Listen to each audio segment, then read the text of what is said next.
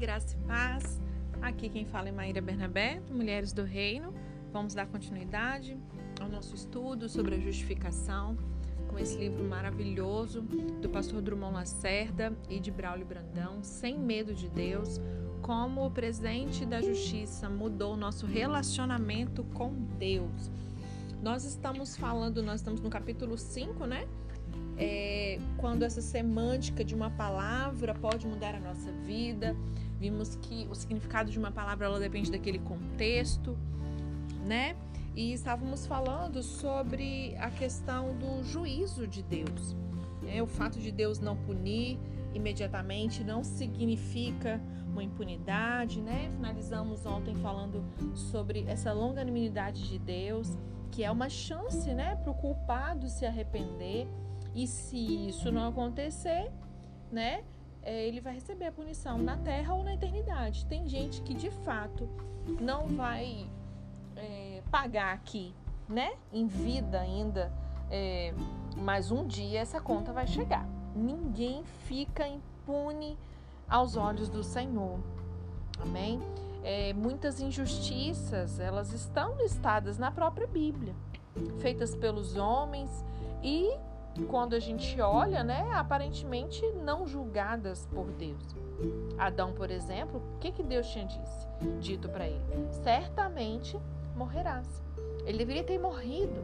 Abel, ele não deveria ter sido assassinado pela inveja do seu irmão.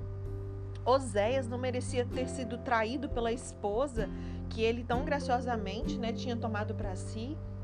João Batista deveria ter vivido uma vida longa e honrada ao invés de ter sua cabeça apresentada numa bandeja. O próprio Estevão né, deveria ter sido amado e não apedrejado. E nossa visão humana, tudo isso parece injusto, muito injusto. Porque nós temos uma, uma limitação, né? nós temos é, por hábito pensar no aqui e agora. Só que não se iluda.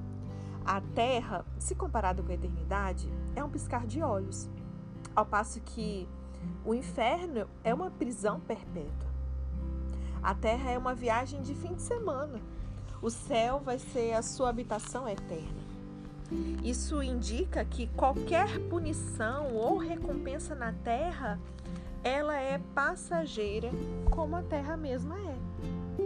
As retribuição, as retribuições, desculpa, no céu e no inferno, porém, elas são o quê? Eternas, tanto no céu quanto né, no inferno, é, como o próprio Deus é eterno. A justiça eterna, ela não poderia ser satisfeita com uma punição ou uma recompensa passageira. A justiça é quem Deus é, e Deus é eterno. As suas ações são justas, justificadoras, corrigindo, punindo, recompensando. Por isso, Deus chama o homem, né, depois que ele nasce de novo, quando o seu espírito é recriado, Deus chama o homem também a viver, a agir de uma forma justa. Levítico 19, no verso 15, diz assim: Não farás injustiça no juízo, não farás exceção da pessoa pobre, nem honrarás é, o poderoso, mas com justiça julgará o teu próximo. O livro de Tiago fala muito sobre isso também, né? Sobre julgar o outro. Romanos também fala. No Novo Testamento tem muitos textos também que falam sobre isso.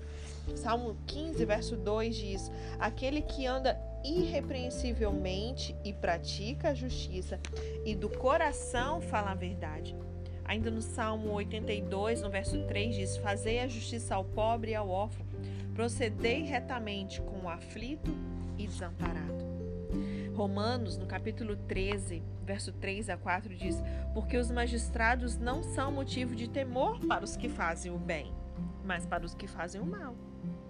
Queres tu, pois, não temer a autoridade? Faze o bem e terás o louvor dela. Porquanto ele é ministro de Deus para o teu bem. Mas se fizeres o mal, teme, porque não traz debalde a espada, porque ele é ministro de Deus e vingador em ira contra aquele que pratica o mal. Apocalipse no capítulo 19, no verso 8 diz: "E foi-lhe permitido vestir-se de linho fino". A Bíblia quando fala de linho, né, fino, está falando sobre vestes de justiça. É, vestir-se de linho fino, resplandecente e puro, pois o linho fino são as obras justas dos santos. E aqui está referindo a mim e a você. Nós percebemos que muitas vezes as injustiças que nós atribuímos a Deus, na verdade, elas são causadas pelo próprio ser humano. Afinal, se Deus dissesse para o homem tratar o próximo com justiça, é porque o contrário também poderia acontecer. Os homens culpam o inocente e vice-versa. Absolvem o culpado, exploram o oprimido, não agem com honestidade. Por isso que nós vemos os pobres sendo injustiçados, enquanto poucos esbanjam aí em seus banquetes. É com muito pesar que vemos até mesmo juízes que deveriam ser ministros de Deus para punir os criminosos, né? Olha que leitura mais propícia para esse momento que a nossa nação está vivendo, né? Aqueles ministros, por exemplo, do STF, que deveriam, né, é, punir os criminosos, eles fazem o contrário vendendo suas sentenças, subornando e sendo subordinados, subornados, vendendo a sua autoridade por conta de benefícios próprios. O homem não deve agir assim. Deve agir justamente, corrigir as injustiças. Deus diz a ele para fazer a justiça à viúva e ao órfão. A viúva e o órfão são abandonados e necessitados. No contexto histórico da época, lembra que a gente sempre que lê a Bíblia nós precisamos entender o contexto daquele texto ali. E nesse contexto histórico da época, eram pessoas que eram incapazes de trabalhar e se sustentar. Fazer justiça, então, não era algo baseado apenas assim nos méritos do indivíduo. No hebraico rabínico, a palavra justiça, ela era usada como sinônimo de esmola, demonstrações de misericórdia. Isso não está na condição de salário ao trabalhador, mas de misericórdia e bondade a quem não trabalhou. O conceito de justiça ele está associado então à misericórdia e bondade. Olha como os nossos conceitos muitas vezes não estão alinhados com o padrão bíblico, né? Atributo de Deus, integridade, intervenção divina, punição, recompensa e demonstrações de misericórdia. Justiça, como nós vimos, é tudo isso. Porém, ela não se resume apenas a essas definições né? Da mesma maneira que, como nós vimos ontem no início do capítulo, é, jogar uma pelada não se resume a lançar uma mulher nua na rua. A, de, a definição mais importante de justiça é um mistério que esteve oculto por muitas gerações. A justiça de Deus, na verdade, ela sempre existiu, mas ela foi revelada de forma plena somente no Evangelho, na pessoa de Cristo. Então, a gente vê agora com relação à justiça em Jesus, né? Relembrando, o Antigo Testamento ele é uma sombra. Então, existia a justiça de Deus ali é, no Antigo Testamento? Sim, mas ela só foi revelada de forma plena, né, no Evangelho, na pessoa de Cristo. Romanos 1, no verso 16 e 17 diz assim: Porque eu não me envergonho do Evangelho pois é o poder de Deus, o evangelho é poder de Deus para a salvação de todo aquele que crê, primeiro do judeu e também do grego, porque no evangelho é revelada de fé em fé a justiça de Deus. Como está escrito, mas o justo viverá da fé. Embora os atributos de Deus sejam visíveis em sua criação, né, conforme Paulo registra em Romanos 1, verso 20, então não tem essa desculpa que nossa, mas ninguém foi pregar a palavra, evangelizar um determinado povo e tal. A própria criação, né, os atributos é, invisíveis de Deus, eles são manifestos e, e estão ali explícitos na criação. Né? Eles nunca ficaram tão evidentes quanto na pessoa de Cristo, apesar de Deus falar, né? conforme Hebreus até fala. Deus ele sempre falou de muitas maneiras, de várias formas, mas por último nos falou através do Filho. Nada ficou tão evidente quanto na pessoa de Cristo. Ele é a imagem exata desse Deus invisível. Cada atributo divino é visto nele de forma clara, inclusive a justiça. Na verdade, na cruz do Calvário, nós vemos a, essa demonstração da justiça de Deus.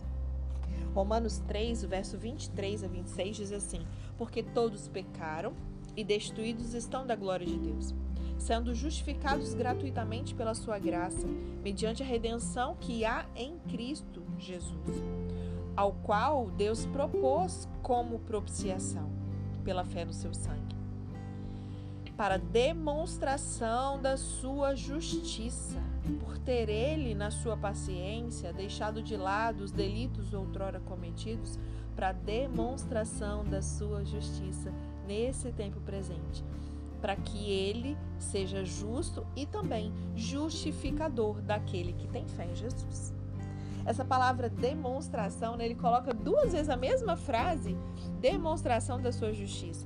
Essa palavra demonstração no grego é endeixis, que significa demonstração, revelação pública, uma manifestação feita por meio de um ato, é uma prova, é uma evidência. Então, uma evidência da sua justiça. Se algo foi revelado publicamente, né? Então é isso que quer dizer essa palavra no, no original, significa que antes isso estava oculto. Vocês concordam comigo? Para eu revelar algo é que ainda não tinha sido revelado, estava oculto. Essa outra expressão, deixar impunes é, os pecados anteriormente cometidos, faz Deus parecer meio injusto, né? Porque o pecado do homem deveria ser punido com a morte. Adão deveria ter morrido, Caim deveria ter morrido por ter matado Abel, Israel inteiro deveria ter sido destruído por causa dos seus pecados.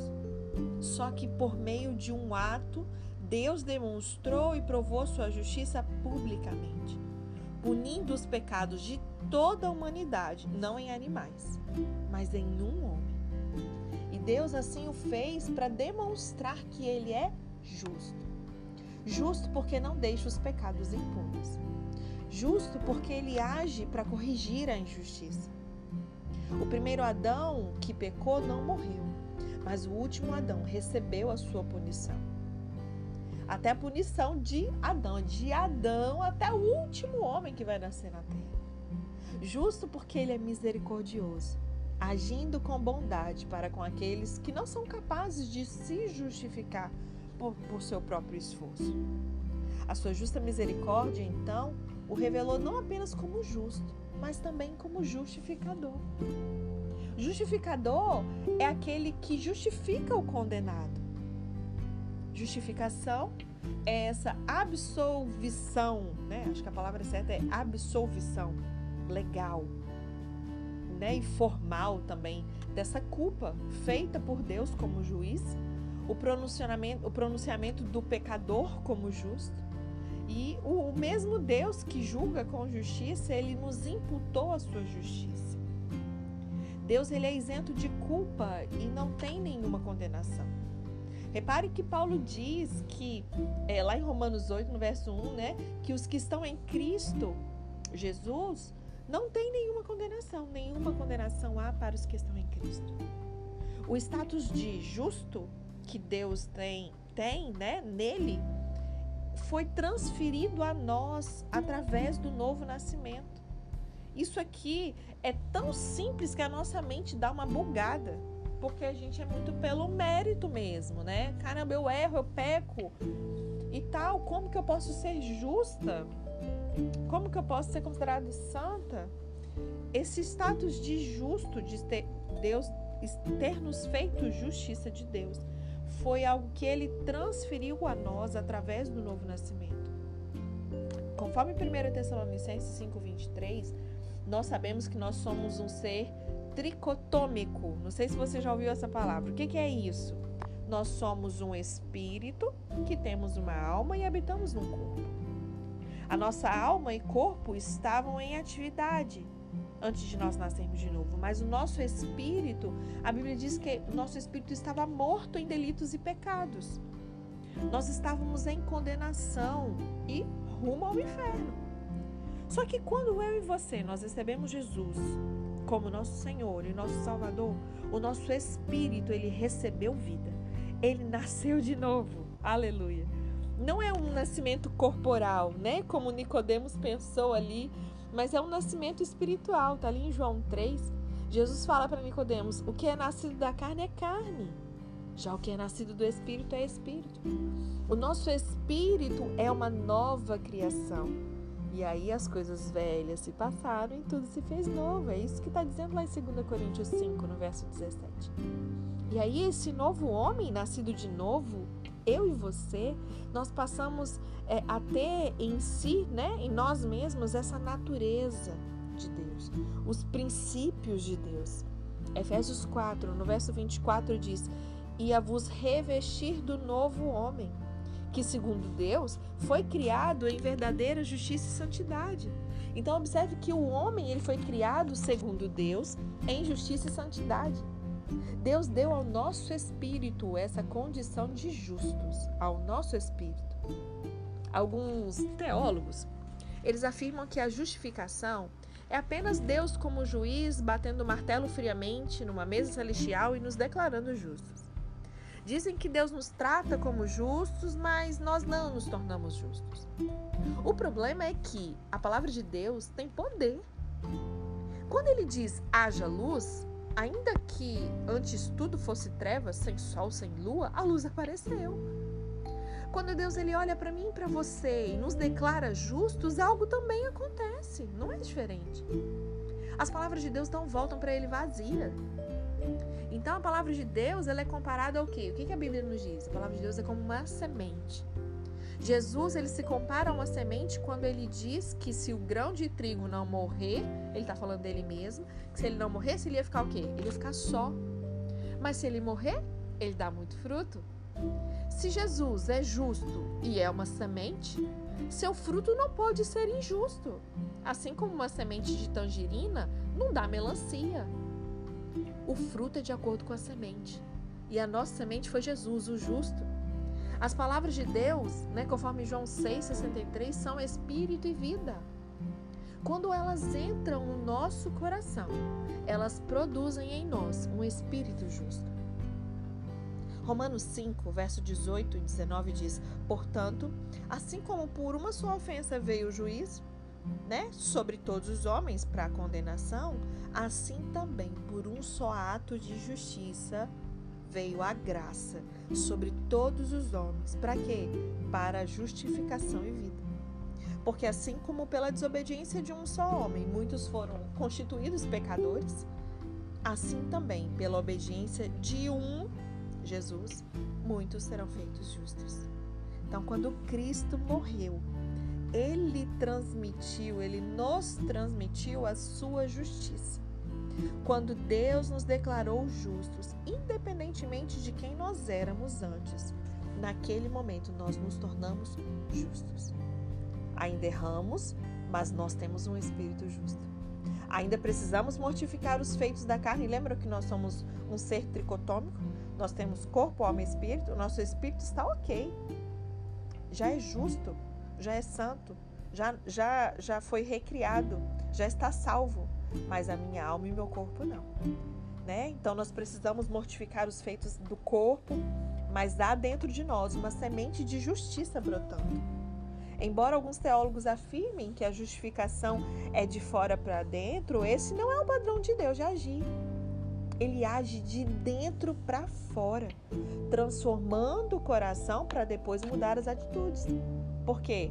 Porque a fonte está no coração. Então, em resumo, né, para a gente finalizar o estudo de hoje, fechar esse capítulo 5, a justiça de Deus é uma iniciativa justa tomada por Deus ao justificar os pecadores consigo mesmo, nos concedendo aí uma justiça que não nos pertence, mas que vem do próprio Deus. A justiça de Deus é essa declaração justa do injusto a sua maneira justa de declarar justo ou injusto, através do qual ele demonstra sua justiça e ao mesmo tempo ele nos confere justiça. E ele o fez, não porque nós merecíamos, não porque nós somos bons demais, mas foi através de Cristo, aquele justo que morreu pelos injustos. Amém? 2 Coríntios 5:21. Guarda esse texto no seu coração. Aquele que não conheceu o pecado, Deus o fez pecado por nós, para que nele nós fôssemos feitos justiça de Deus. Amém? Deus te abençoe e até a próxima.